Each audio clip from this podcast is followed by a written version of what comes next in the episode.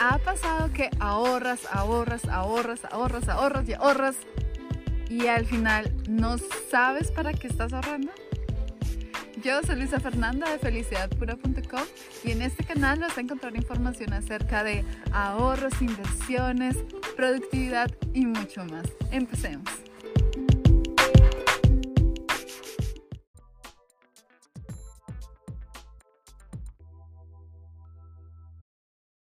Ahorrar por ahorrar no nos lleva a ningún lugar. Y esto te lo cuento por experiencia propia porque cuando llegué a Alemania, eh, como ya te conté en otro video, tenía demasiadas deudas y, mm, y fue aquí cuando me di cuenta que los alemanes no les gusta endeudarse. Los alemanes son básicamente personas que están aficionadas por el ahorro y ahorran y ahorran y ahorran y ahorran. Entonces yo dije, ok, voy a pagar mis deudas malas y voy a hacer lo que ellos hacen y voy a ahorrar. Y pues, ¿qué hice? Ahorré.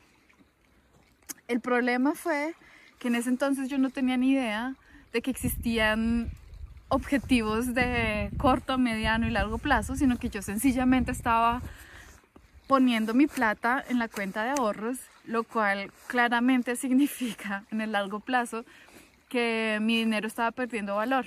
Como te puedes imaginar, aquí en Europa las tasas de interés son extremadamente bajas eh, y eso básicamente lo que hace es que con el tiempo la plata que vas guardando en tu cuenta de ahorro va perdiendo valor adquisitivo, es decir, no puedes comprar las mismas cosas que podrías haber comprado en el pasado. Y fue entonces cuando dije, bueno, eh, necesito saber más acerca del ahorro y exactamente qué puedo hacer con mi plata para evitar perder valor.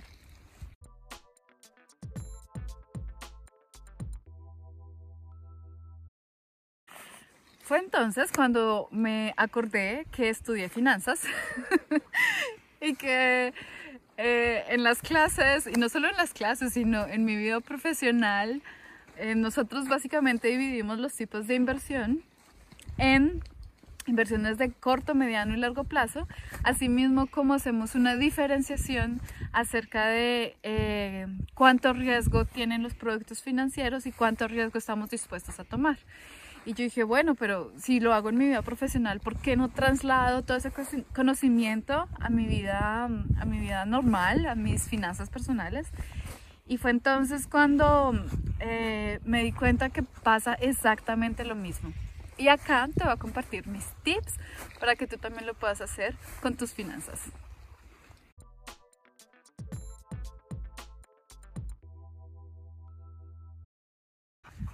El error más común, que no solamente me pasa a mí, sino que le pasa a la mayoría de personas, es ahorrar en la cuenta de ahorros. Obviamente la cuenta de ahorros es para ahorrar, pero las tasas que te están dando por tu plata son generalmente muy bajas. Y son bajas porque es básicamente el lugar donde la plata se encuentra más segura. Y eso es lo que uno quiere si vas a tener tu plata, por ejemplo, solamente por un par de meses y después la vas a usar. Pero no es el lugar más apropiado para tener tu dinero si tienes otros planes para ese, para ese capital. Entonces, el primer tip es no dejes toda tu plata ahorrada en una cuenta de ahorros.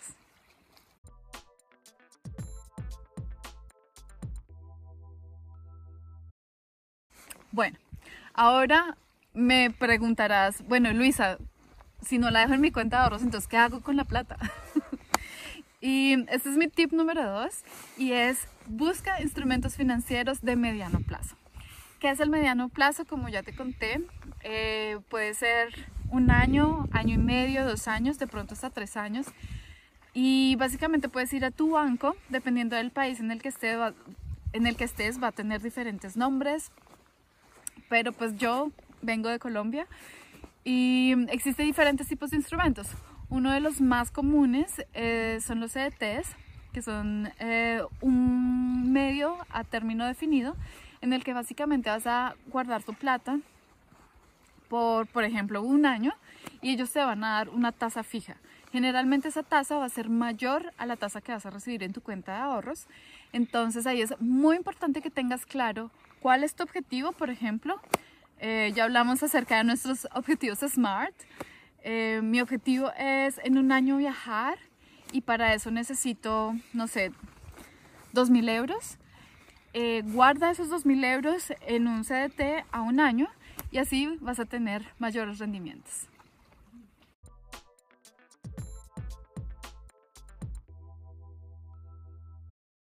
Bueno, mi siguiente es acerca de productos que quizás no hayas escuchado antes y generalmente es bueno cuando tienes una buena cantidad de plata y se llaman bonos.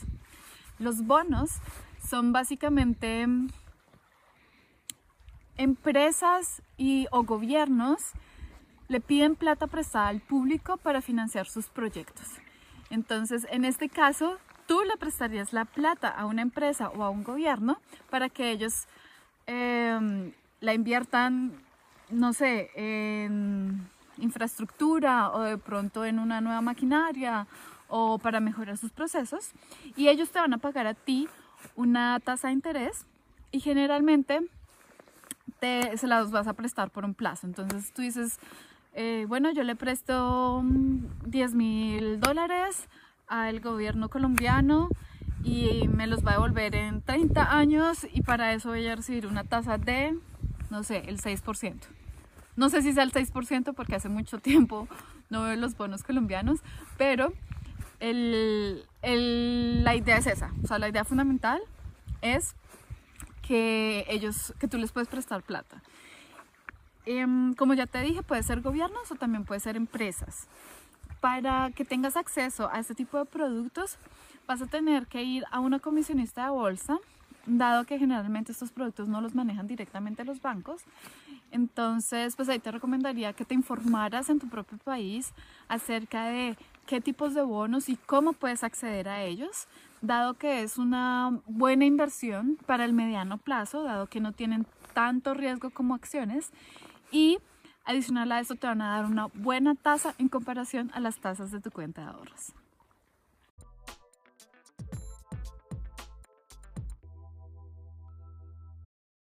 Bueno, el tercer tip que ya te imaginarás porque es mi parte favorita eh, son las acciones o inversiones de largo plazo. Eh, cuando invertimos en acciones o cuando hacemos inversiones de largo plazo, básicamente si ya tienes tu fondo de emergencia y también tienes la plata para tus objetivos, sueños, deseos de mediano plazo y te queda plata de sobra. ¿Qué vas a hacer con esa plata? Vas a empezar a construir tu futuro, vas a empezar a construir un colchón que te va a dar soporte cuando te pensiones o para los estudios de tus hijos o porque te quieres, no sé, dar el gusto de irte en 10 años a viajar por el mundo. ¿Por qué necesitamos 10 años o más para invertir en acciones? Básicamente, eh, las acciones es un título que te da la propiedad, o sea, tú eres propietario de la empresa que está emitiendo esas acciones.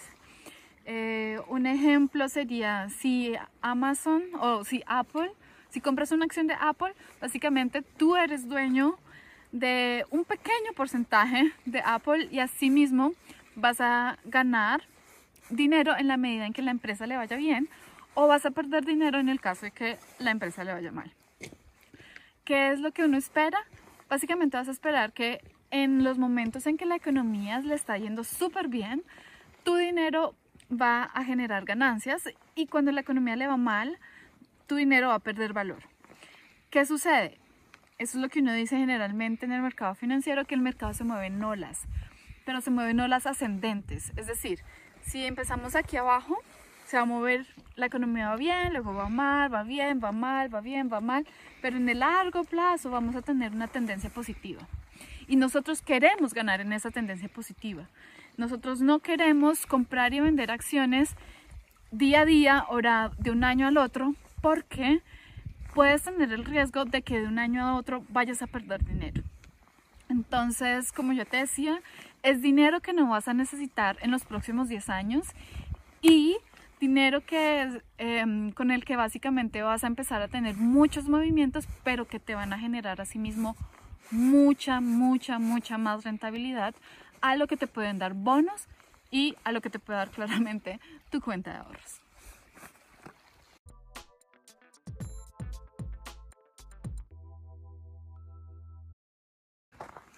Ahora te toca a ti.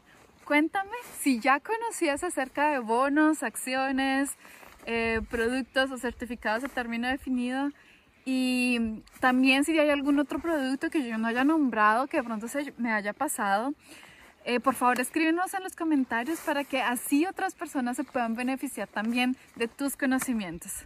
Yo soy Luisa Fernanda de felicidadpura.com y hasta la próxima. Chao.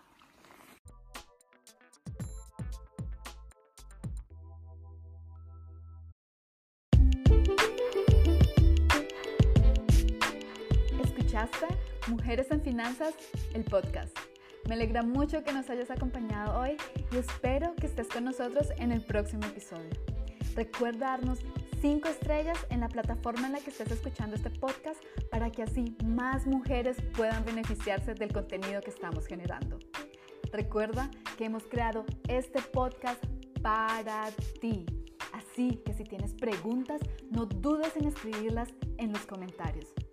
Si necesitas más información sobre finanzas personales, ahorros o inversiones, puedes seguirnos en Instagram, Mujeres Felicidad Pura, o en YouTube, Mujeres en Finanzas, o en nuestra página de internet felicidadpura.com. Hasta la próxima.